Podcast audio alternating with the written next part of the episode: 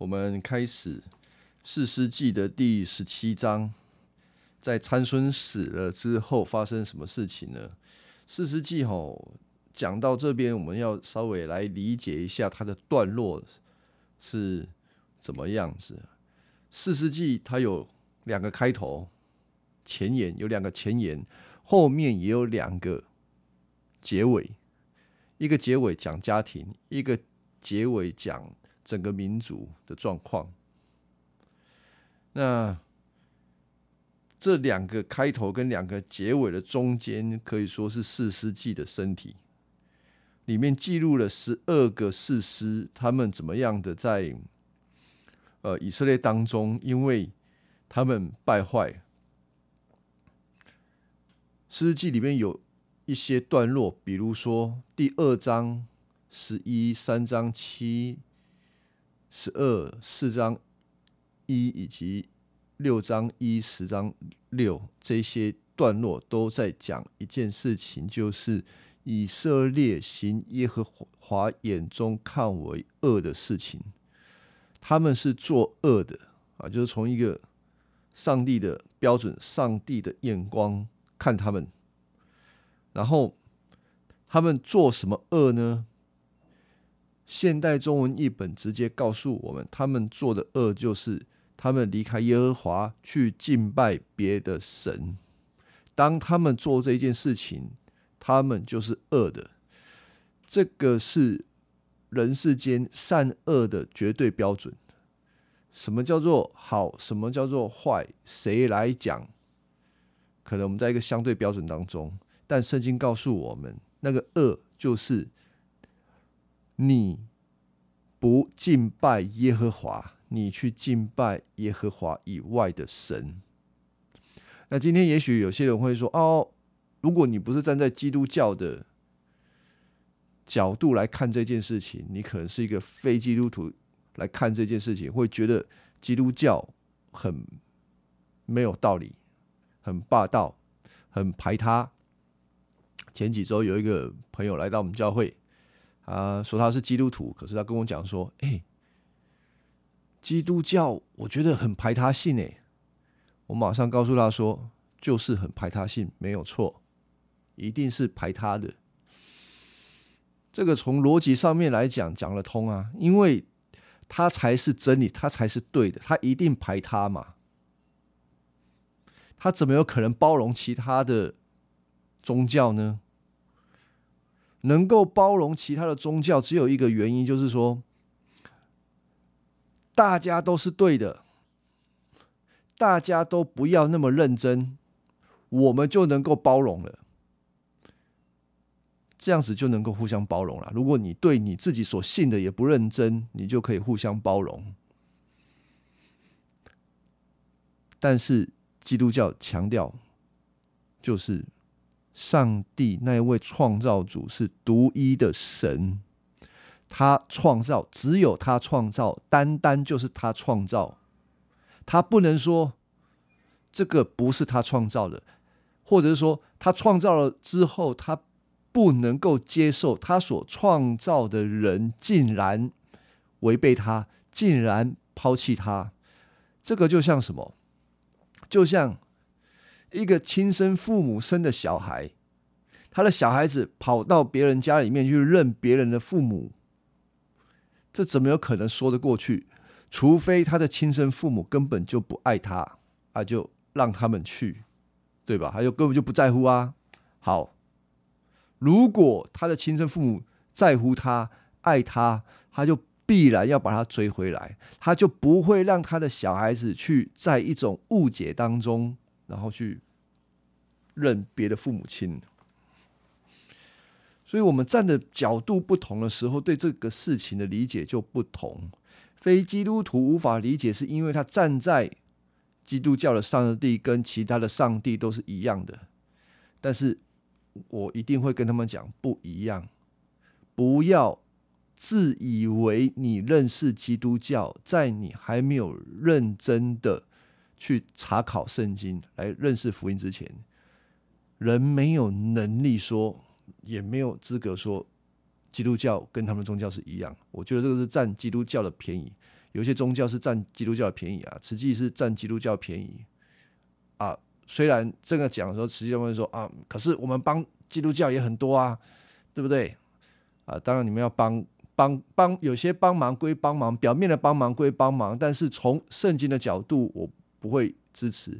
像有一些一贯道也说啊，五教都是一样的，世界大同。我说不一样，你不要乱讲。他们讲什么？佛教、奴教、伊斯兰教、基督教，还有什么？天主教。天主教应该跟他们那个基督教是在一起的啦。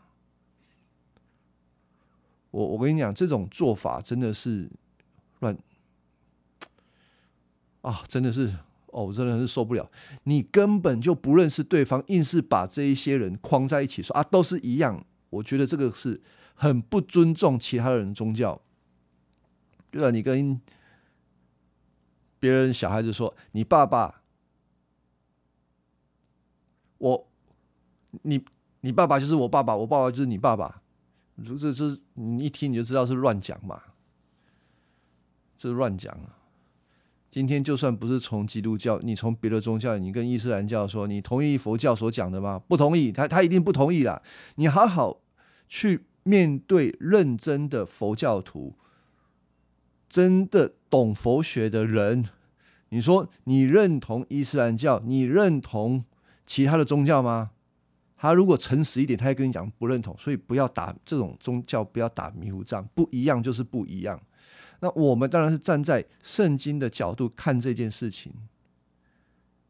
神创造这个宇宙，他创造人，所有被他所造的都应当尊他为造物主，都应当服从在他的命令底下。但是人却没有，人做了自己想做的事情。以神的眼光来看，他们是作恶的。神是唯一的善，当他们离开唯一的善，他们就是走向败坏。好，在整个这个四世纪的后半段，我们完全的看见这件事情，人是怎样做耶和华眼中看为恶的事。所以，再回来刚刚讲的哈。刚刚讲四世纪的身体啊，有十二个事实都在描述他们如何做耶和华眼中看为恶的事情，就是他们去拜偶像，不拜耶和华神。然后呢，他呃，上帝就把他们交给一些外邦人啊，去惩罚他们，又惩罚他们，然后他们就被欺负了。被欺负之后，他们就呼求耶和华，耶和华就派事实拯救他们。就过了很多次、很多次的这个循环之后。也许我们都会想说，以色列人有那么坏吗？为什么他老是做耶和？哎，圣经会说他们做耶和华眼中看为恶的事，有那么恶、那么的邪恶吗？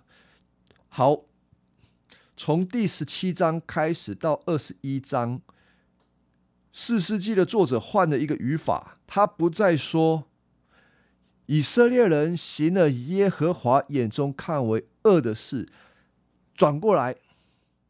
要我们把镜头，这个就好像我们看电影有个镜头啊，然后从天上看他们很坏很坏，现在把镜头直接移到这一群百姓的中间，他们的生活习惯、他们的社会文化到底是怎么一回事情？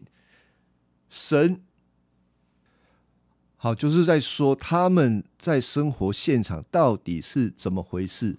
四世纪。换了一个语法来讲，就是在第十七章的第六节说到，当时以色列还没有王，人人随自己喜欢的去做。和合本是这样翻译的，他说：“个人随己意行事，啊，就学妹按照走的按照走，我爱按照走的按照走，啊，最好是就是没有人管，爱怎么做就怎么做。”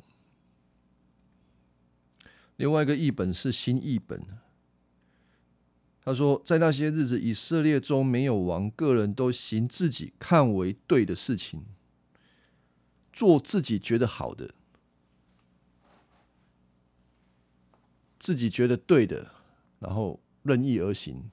反正都跟他们所做的事情都跟上帝没有关系。好啊，那我们就要想一个问题：为什么上帝看为恶的事情，以色列人却会觉得好呢？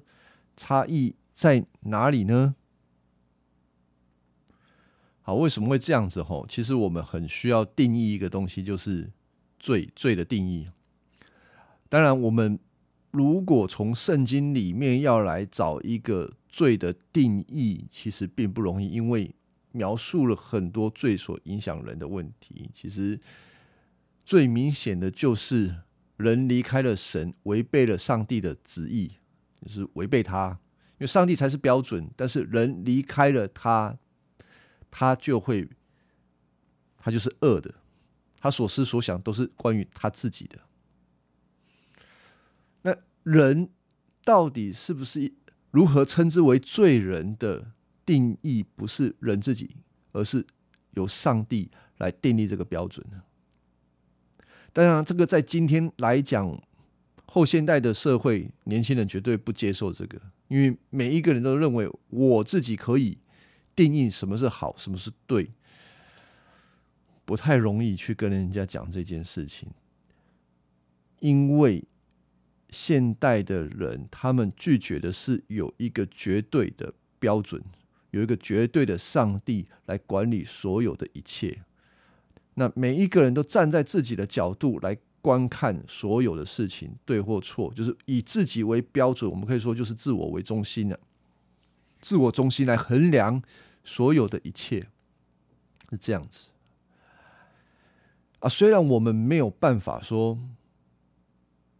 啊，如果我们要说服一个人说哦，一定有绝对的真理，对于那些相对主义的人，对于那一些不愿意接受有个绝对真理的人，以基督徒的角度，我们没有办法说服他们接受这个观念。因为接受这个观念，就意味着他们同同样必须要接受有一位超然的上帝是作为整个宇宙的主宰，作为整个人类的主宰，啊，是这样子。但是所有人都先拒绝了神，拒绝了神，就其他全部都拒绝。但虽然我们没有说，虽然我们没有办法先。介绍上帝给他，我们仍就可以向对方提出一个挑战。这个挑战就是：如果这个世界上面没有绝对的标准，那会发生什么事情呢？也就意味着没有一个人可以去劝导另外一个人，告诉他们说你做这件事情是错的。比如说纳粹，德国纳粹嘛。他们屠杀犹太人，这个在他们的文化当中，他们就是觉得犹太人就是一个很糟糕的、很烂的、低层的种族，不配活在这个世界上面。所以呢，把他们杀光光啊！你对德国纳税讲这件事情，说：“哎，你们不可以杀杀犹太人。”你凭什么跟我？你用哪一个？理据拿一个标准告诉我们不行，其实你没有诶，因为他们在整个文化当中就是这么认为啊。那当美国他们还在这个把黑人当奴隶的时候，也是这样子啊。谁会在美国的社会里面说，哎，奴役黑人是一个错的事情？没有人有办法站出来，因为大家都是既得利益者，谁会站出来？说：“哎，我们需要解放黑奴。”最后是基督徒出来做这件事情。还有啊，讲一个比较夸张的：你跑到食人族那边，他把你的朋友抓走了，他们在煮水哦，把他们把你的朋友绑在那个木杆上面，你知道发生什么事情吗？啊，给他 barbecue 啊！啊，你的朋友被 bar barbecue，你就跟那个酋长说：“哎，酋长，酋长，不要，你不要吃我朋友。”嗯，为什么不要吃你朋友？吃这个人很正常啊，有什么问题吗？大家明白我的意思吗？如果没有一个绝对的标准，我们也没有办法进到人家的呃文化里面指出他们说，哎，你们这个观念是错的。这个讲了到极端就是这样子。好，所以人自己觉得对的事情，有的时候只是一个普遍性的、某一个群体性的，而背后如果真正全人类没有一个至高的神告诉我们什么是对，什么是错，其实我们这个。任何一个国家要攻打另外一个国家，我们用什么去告诉他们说你应该保护另外一个国家的人？没有啊，没有任何的理由，就是这样。所以罪在这个地方要被拉到一个高度，就是违背上帝旨意的标准，违背上帝的标准，那就是罪。而罪还有另外一个特性，就是它看起来很合理。不知道大家有没有办法发现这件事情？罪看起来很合理啊！你去跟纳粹讲说，不是纳粹他们自己在讲说，哦，我们要来杀光犹太人。他们说，嗯，对对对，我们是最优秀的民主，我们要杀掉那个。你如果在食人族里面说，来来来，我们把这个人抓来 barbecue，哦，对对对，来葬五脏庙，他们不会觉得这个有什么问题啊？他们看起来这个是好的啊。当然，这个是极端的例子。换到我们实际的生活当中，怎么样？我们先来读一段经文呢，《以弗所书》二章二节，我来翻一下，《以弗所书》二章二节，这里说到。那时候，你们随从这世界的邪邪风恶俗，顺从天界的掌权者，就是那些辖管那些违抗上帝命令的邪灵。好，保罗在以弗所书这边也定义了罪是什么东西啊？保罗在这边就没有直接说。离开上帝的标准叫做罪，可是其实是一样的意思。这边谈到的罪，就是你随从今世的风俗，这个是和合本的翻译。现在中文译本就是邪风恶俗。他说什么？今天离开上帝的人所造成的文化是邪恶的。如果你的价值观、你的习惯、你的认同是跟随这个世界的。你是犯罪的，保罗是这么解释。保罗是这么解释什么叫做罪。好，如果你不从圣经来看这件事情，你会很难说：哎，我的生活当中有什么是罪啦？我的生活当中有什么是罪？而且他们会就是没有什么罪啊，而且还不错啊，看起来也很好啊。在我们的文化当中，哪一些东西看起来是很好，但其实是罪呢？比如说，努力工作，在文化当中，努力工作一定是好的，不会有一个人告诉你说努力工作有什么问题啊！大家不要度估哦，那个度估了，你听错我就没有办法。还有爱你的家庭。你说啊，爱你的家庭怎么有可能会成为罪呢？爱你的家庭是好的啊，成为一个有礼貌的人，嗯，有礼貌是最好的啊。你要活出好的生命品质嘛，不但不会说这个，不会说这个是不好的。可是这一些东西在文化当中都是被肯定的，但如果你把这些东西，抬高到上帝的地位，你的生命会发生什么事情？就是你会被这些东西给辖制，而这个就是世界上面的人所喜欢的。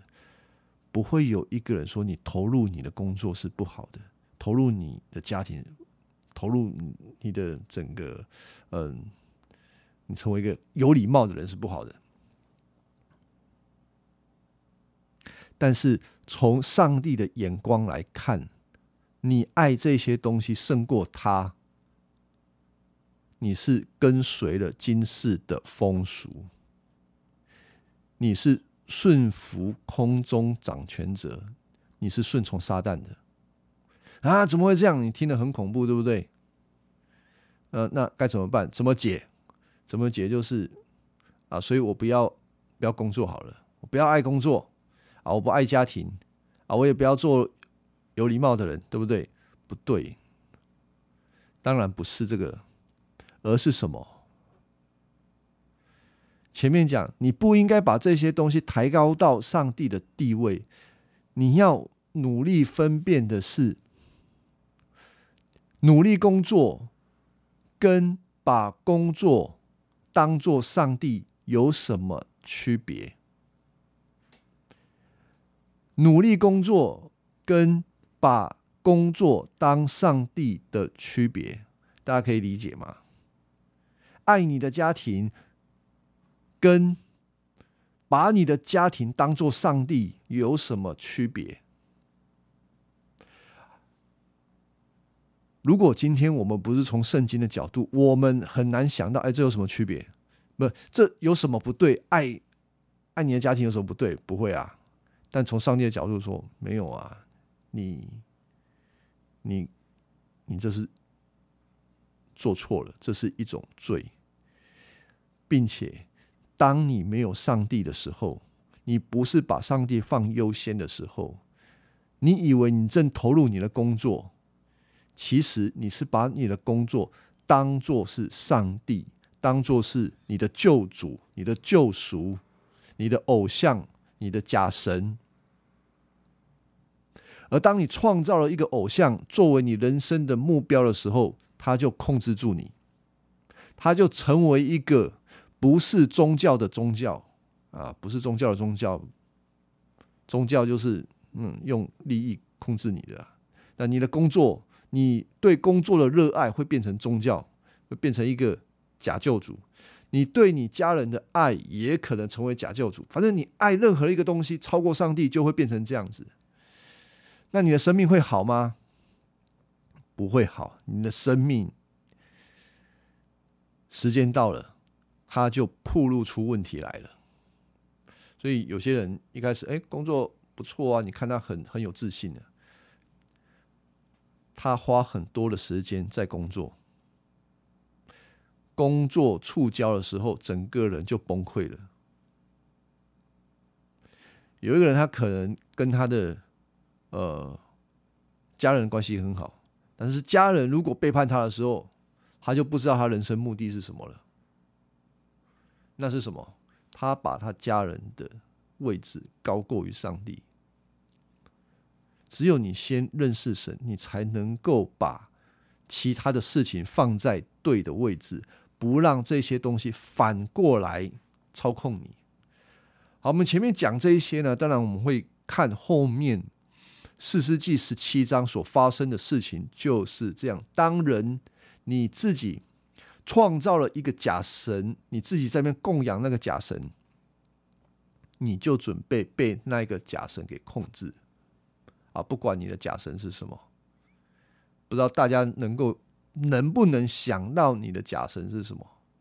有的时候我们需要透过一些方式啊，但是这个线上查经没有办法哦，很简单。自己想啊，你自己想都想得出来。你最在意的东西是什么？当你没事闲下来的时候，你脑袋想的是什么？你最在意的是什么？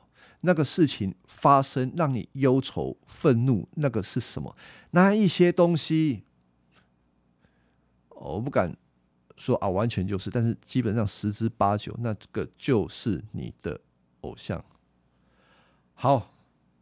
那我们来看一下这个四世纪第十八章，他们如何做自己觉得对的事情，如何因着做自己对的事情，结果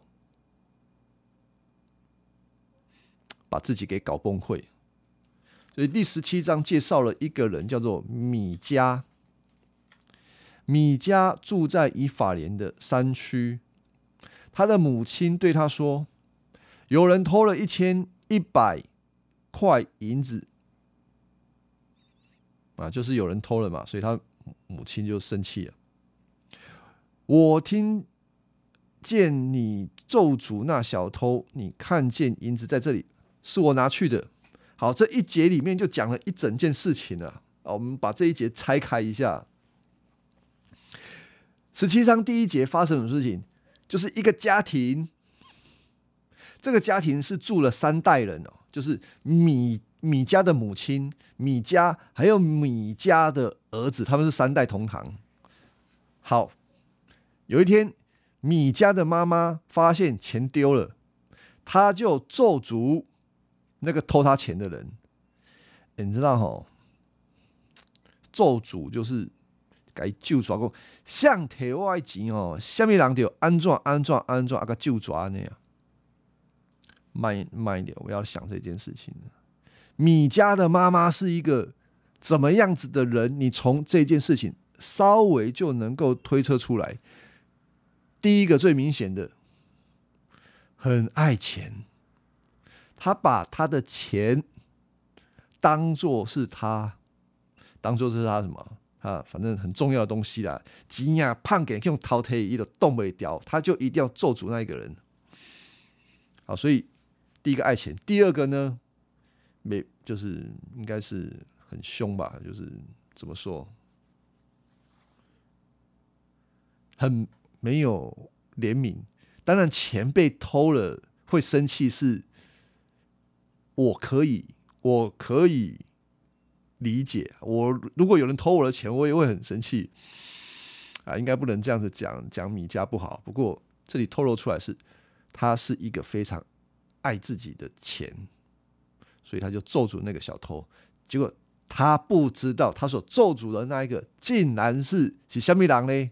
啊，就是因囝该偷提钱啊，然后啊，更有趣的是，他儿子给他偷钱，他儿子为什么偷钱？啊，可能是欠钱啊，反正就偷提老母的钱啊，偷提钱。那偷拿钱，为了自己的需要偷拿钱嘛，结果听到妈妈讲了说，哎，那个小偷偷拿钱的哈，他就怎么样怎么样。米迦听了，把钱还给了他的妈妈。啊，妈妈，这个是我偷的啦，这个啊，不要生气啊，赶快拿去拿去，银子在这里啊，是我拿，他就承认了。啊，我问大家一个问题啊，这是一个好的，他愿意承认是好的，这是一个好的承认的动机吗？哎。听得懂的，就是他愿意承认是他偷的，毕竟他承认了是好的，那个行动是好的，那个回应是好的。但我要问的是，他愿意承认的动机是好的吗？我继续讲下去了，怎么会好？他是基于。害怕，所以跟妈妈承认。他听到说被咒诅了，他怕，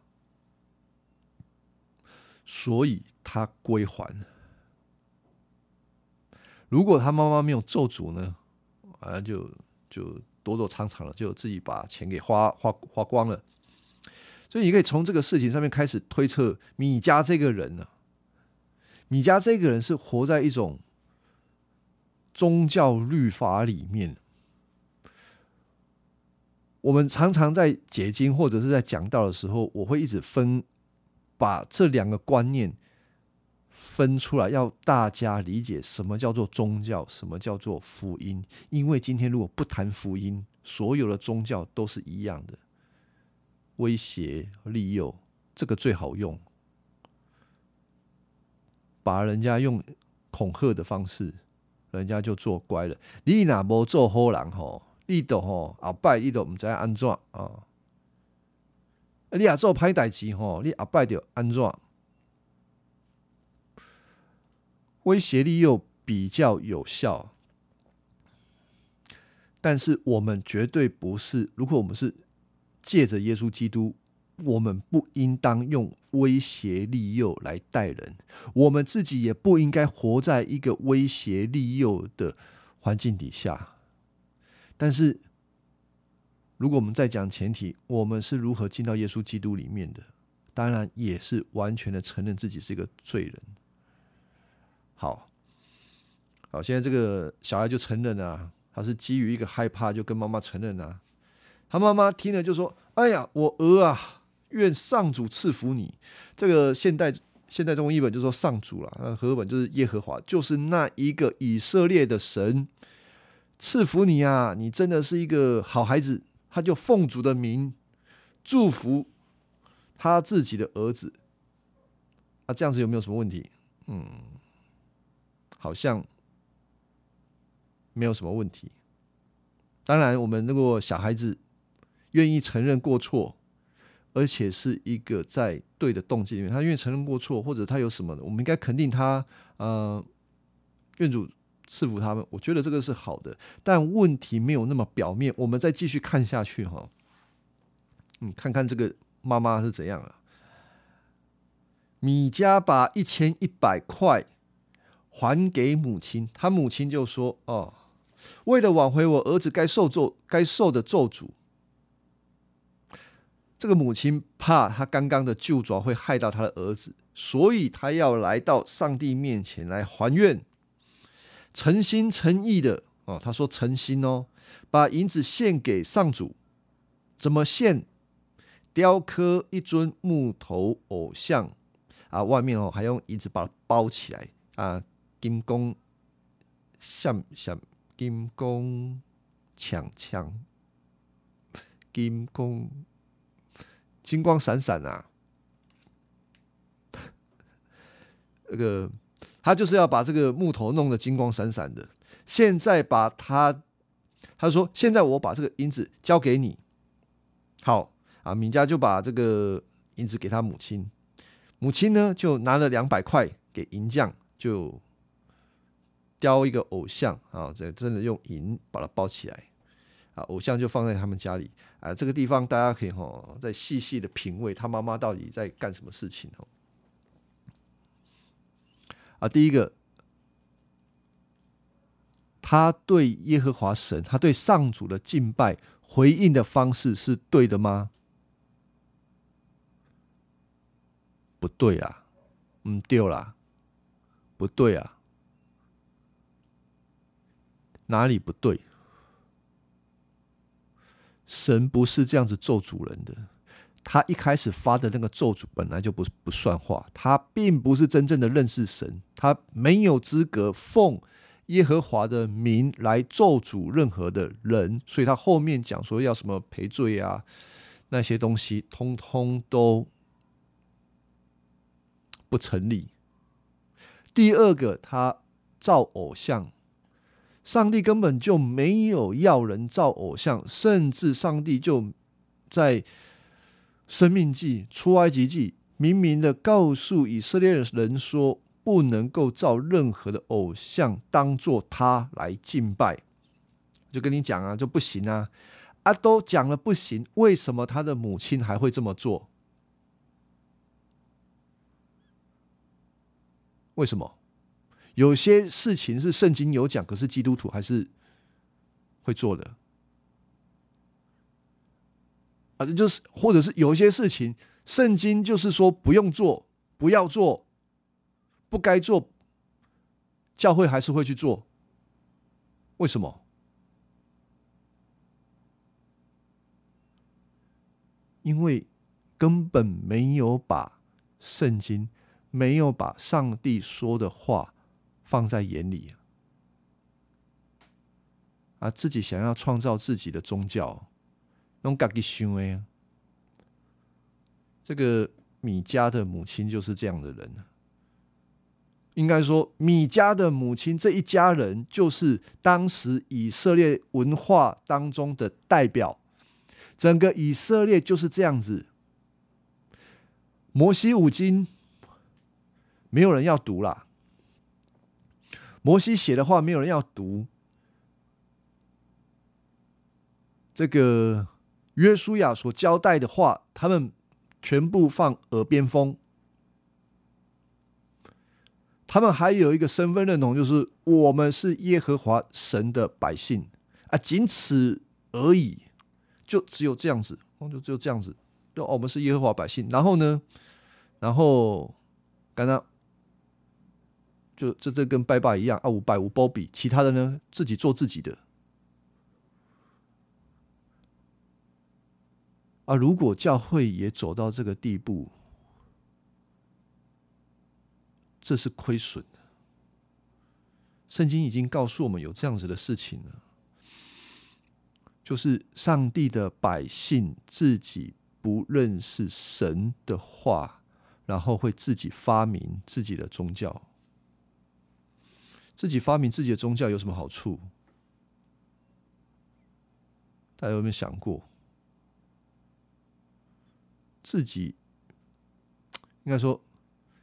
自己说自己是基督徒，可是都不让都不读圣经，不让神的教训放在我们的生命当中啊！我都我我我我我是基督徒，就我都不读圣经，我都不管上帝的话。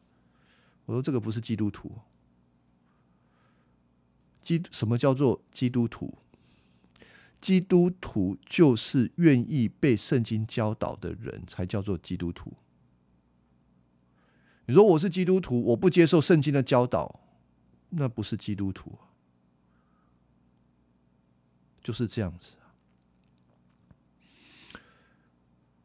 真正上帝的百姓会听上帝的话，这个耶稣自己讲的。那如果我们说我们是基督徒，所有的一切应该要跟从圣经作为我们的依据，而不可能是自己这样发明。所以你看，像这个米家的妈妈所所做的事情，都是自己发明的啊。接下来你越看他们的行为越来越夸张啊，他不就把这个偶像放在自己的家里哦？啊，米家就有了自己的神庙哦，自己有神庙，这个跨级被婚礼，他们为什么需要神庙？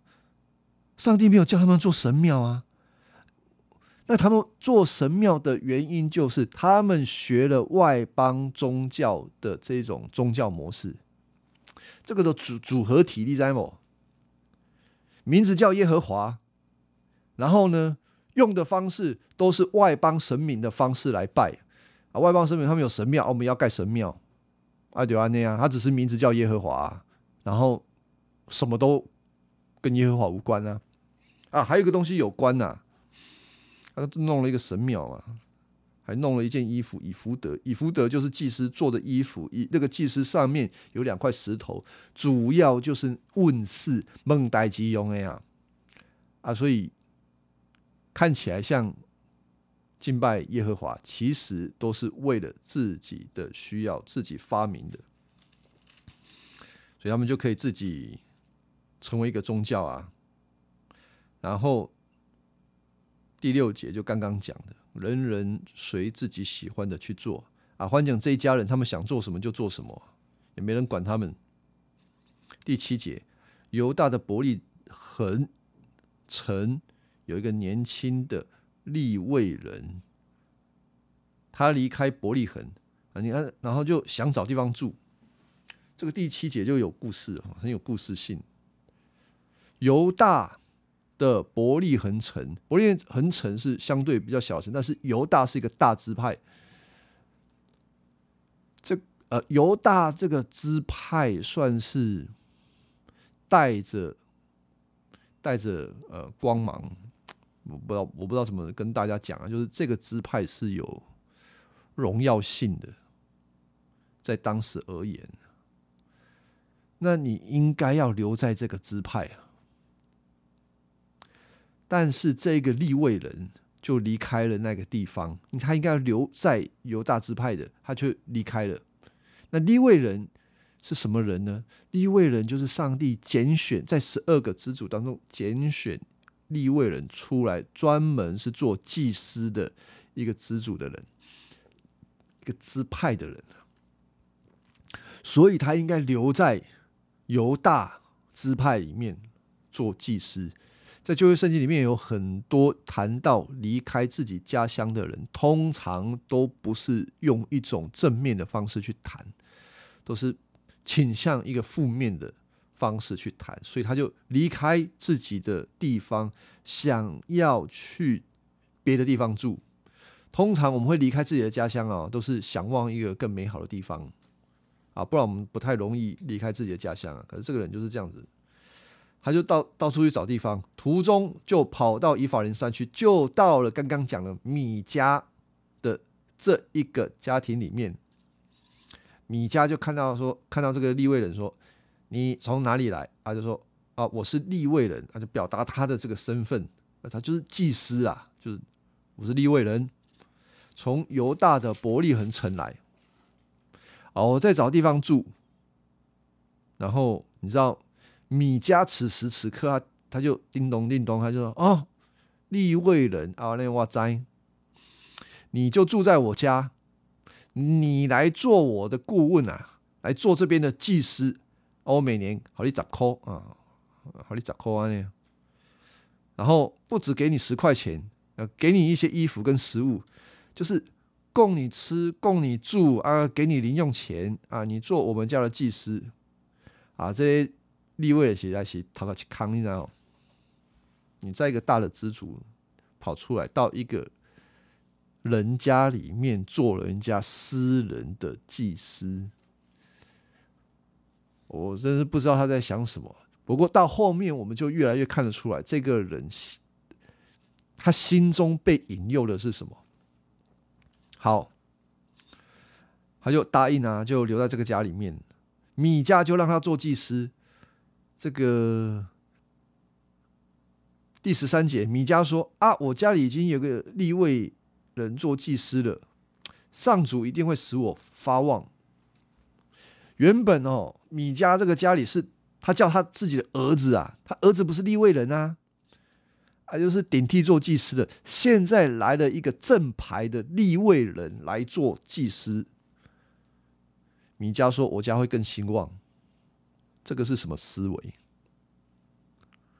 这个是什么世界观？这是什么宗教观念？啊，这个就是就这个就是最普世的宗教观念。人要得祝福，祝福从哪里来？祝福从外在的事物来啊，不会是从永生的耶和华神而来。你也看迄路的发兴哦，啊！你也看到，呃，这给回来人囡仔生真济哇，旺哦！我们喜欢看一些表面的东西啦。这个米家也是这样哈，今晚来一个正牌的，我们会更兴旺。他就是这样子想，他没有想过真正的祝福是从上帝而来，没有。他只想的是怎么用人为的方式让自己兴旺，那这个最后都是迷信。你把眼光离开上帝，全部通通是迷信。你会相信你做什么事情，你就会兴旺。我跟大家讲，不要被这个东西骗。我我我真的我不管啊，就是不管哪一个，不管。哪一个教会告诉你说，你做什么事，上帝就一定祝福你？你不要去听。如果他告诉你说，你以后你就是天天在家里守圣餐，你身体会健康，上帝会祝福你，那个不用听啊，人家拜拜的也是这样子啊。我那个朋友啊，哦，听了在家里你圣餐啊，啊，最后嘞，结局我就不想讲了。迷信，这个就是迷信啊！这种歹就告贼啊，公告不讲，讲讲多了没有用。所有的祝福都是从上帝而来，你不认识他，你做什么事情都是悲。你真的认识他，你才知道你该如何生活。啊，这个是第十七章。我看我这个今天可能是谈到第十七章就好了，讲到这个米家，不是小米那个米家，这是很有趣的一家人。今天先谈到这里，我想不要赶进度。那个我原本以为四世纪后面几章，我其实原本这两章这这五章不太也想说，哎，随便讲一讲就就过。可是我越读越觉得这个里面有很多夸张的事情，反映到今天都是很真实的。如果没有神，如果没有圣经，如果我们不读圣经，你知道？圣经是上帝的话。你说你认识神，结果你根本不认识圣经的话，你就是不认识神。你不要说哦，我是基督徒，黑不好啊。你说我是基督徒，那你就显出来，你怎么认识上帝的话？你不从这边来，没有用，真的没有用。你一定会被骗，然后做一些啊，一定是被骗的。好，今天讲到这里。